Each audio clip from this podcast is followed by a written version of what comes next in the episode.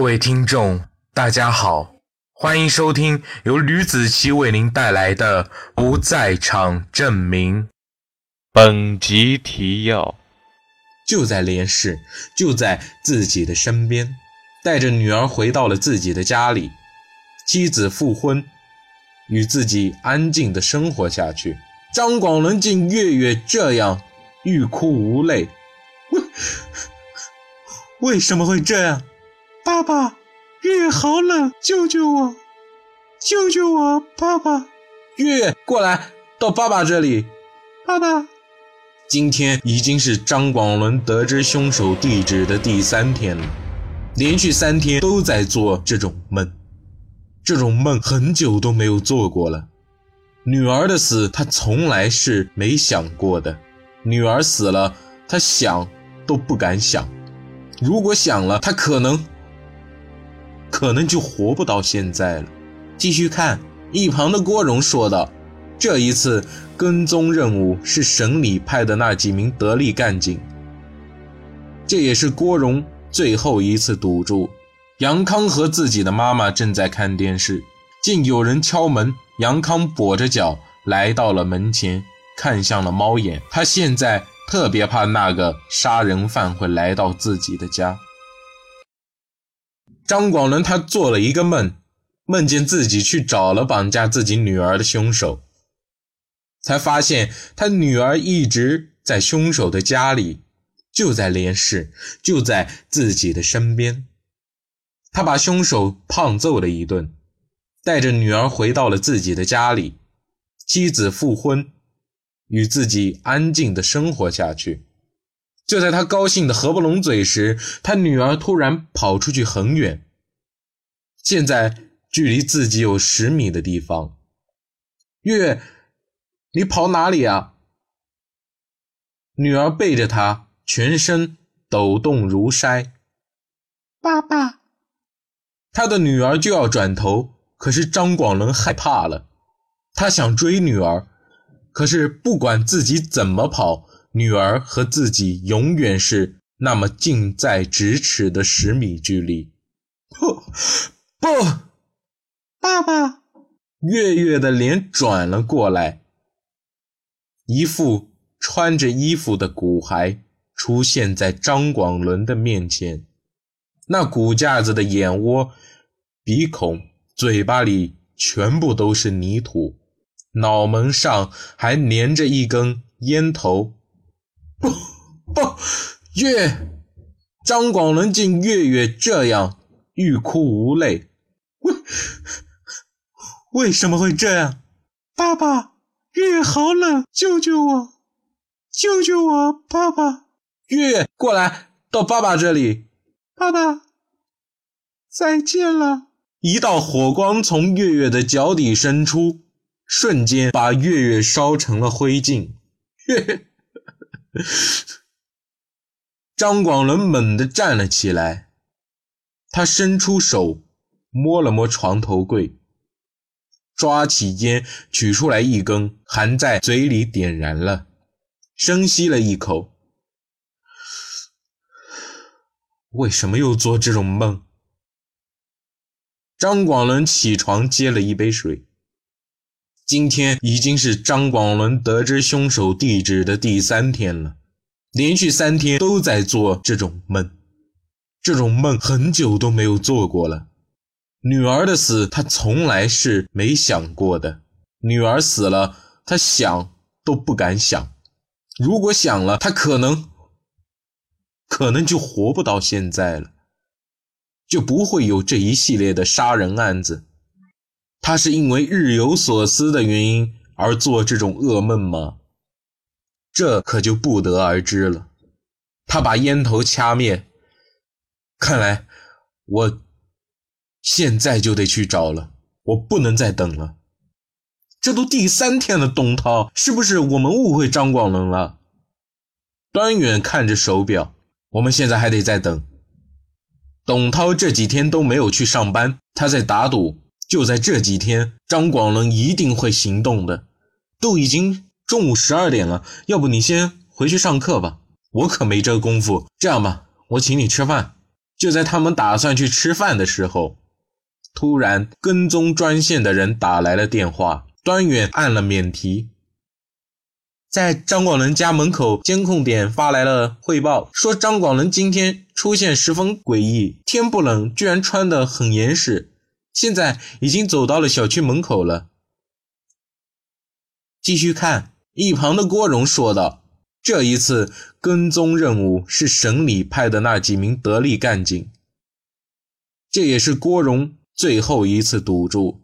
他们现在走到垃圾堆了。”在他们家门口的垃圾桶旁停了下来，他从口袋里掏出了一个黑色的塑料袋，他神色好像很慌张的样子，看了两眼四周，把他把袋子扔下去了。监控点连忙汇报工作，他走了过队。我们现在要怎么做？快点去看看他扔了什么东西。哦，他跑到了垃圾桶旁。拿出了那个袋子，里面是个被保鲜膜包裹住的眼珠子。眼珠子，他杀人了，还碎尸。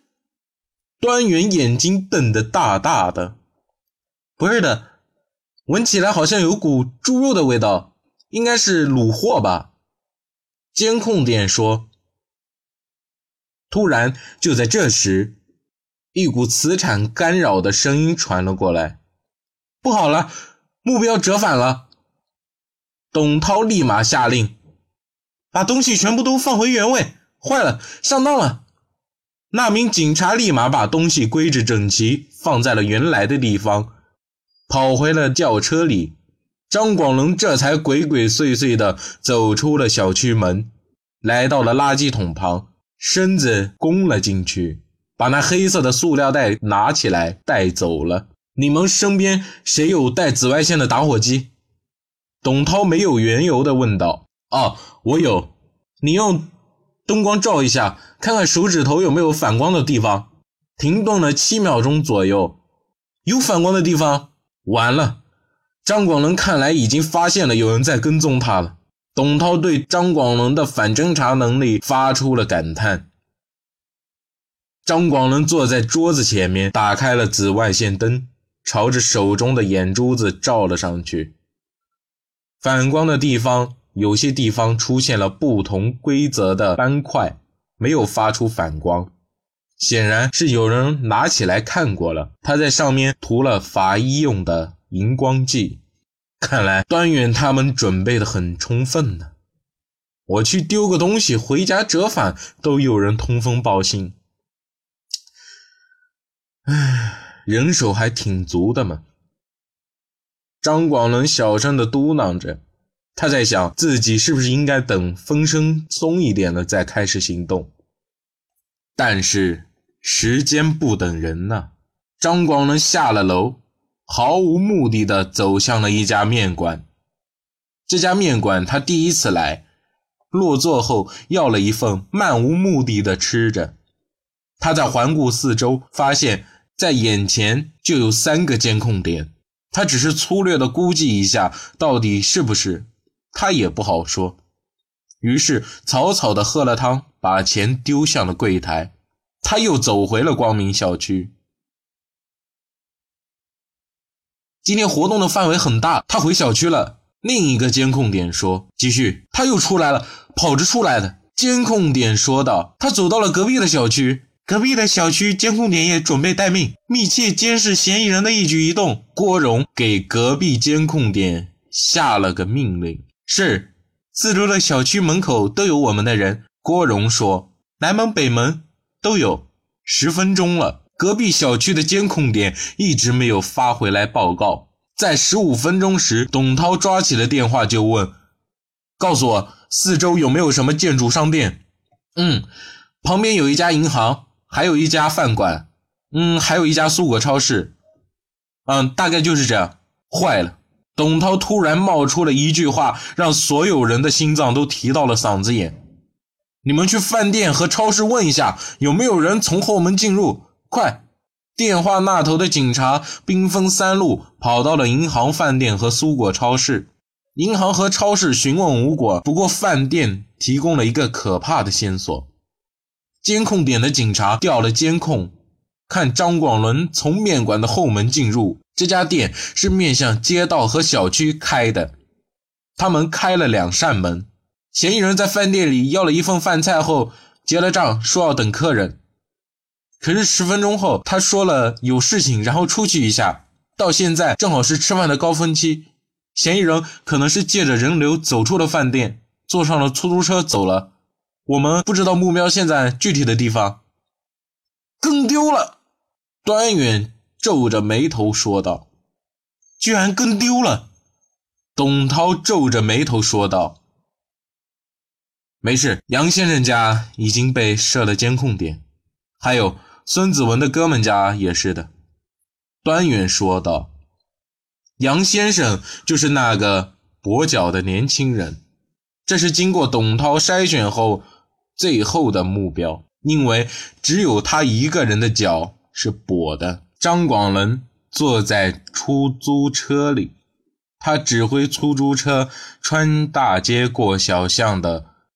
出租车司机本来想问为什么要这样走。但是谁也不想对钱过不去，所以索性就不问了，去桃花涧吧。最后，张广伦说道：“出租车上了大坝，直径来到了桃花涧，并在桃花涧风景区下了车。多少钱？八十。哦，不用找了。”张广伦丢下了一百块钱，然后下了车。桃花涧风景区附近有很多的小区，他背对着风景区的大门，慢慢悠悠地走向了台阶，然后过马路走到了桃花源。端局目标出现在三点钟方向。桃花源的监控点给端远一个消息：国荣，烦劳你一趟了，我不想看见张广伦。张广伦他端远说不出话了。连市公安局这时出动了三辆警车，全速开往桃花源。经过折腾，已经是下午四点半了。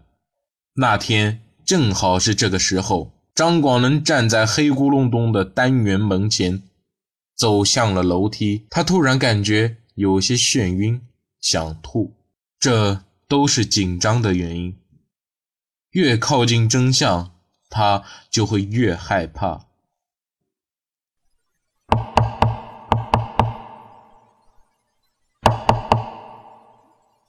杨康和自己的妈妈正在看电视，竟有人敲门。杨康跛着脚来到了门前，看向了猫眼。他现在特别怕那个杀人犯会来到自己的家。一个打扮穿着十分有品味的男人出现在了门口。您是？哦，我是公安局的，我们的端局想来再了解一下情况。张广伦对着猫眼客气地说道：“啊，请进吧。”杨康说。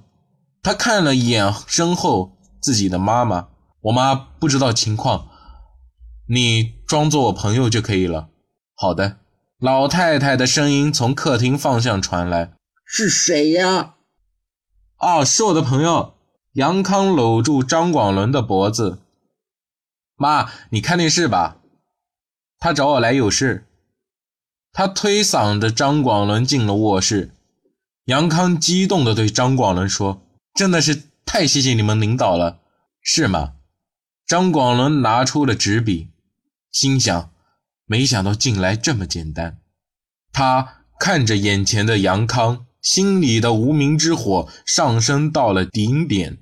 有什么就问吧，杨康说：“问一下香樟花园哪一栋楼？第二。女孩吗？是的。他被卖到哪里了？四川。你再说一遍。”张广伦听到“四川”两个字，心里没缘由的跳了一下。录像里他说的就是四川吗？没错，杨康十分坚定地说：“女孩她穿了什么衣服？粉色的小坎肩。嗯，那裤子呢？牛仔裤。哈，那他被你抓去，他有没有害怕？求救没有？当然求救了。那你还记不记得他站在楼下的时候，抬头在跟谁说话？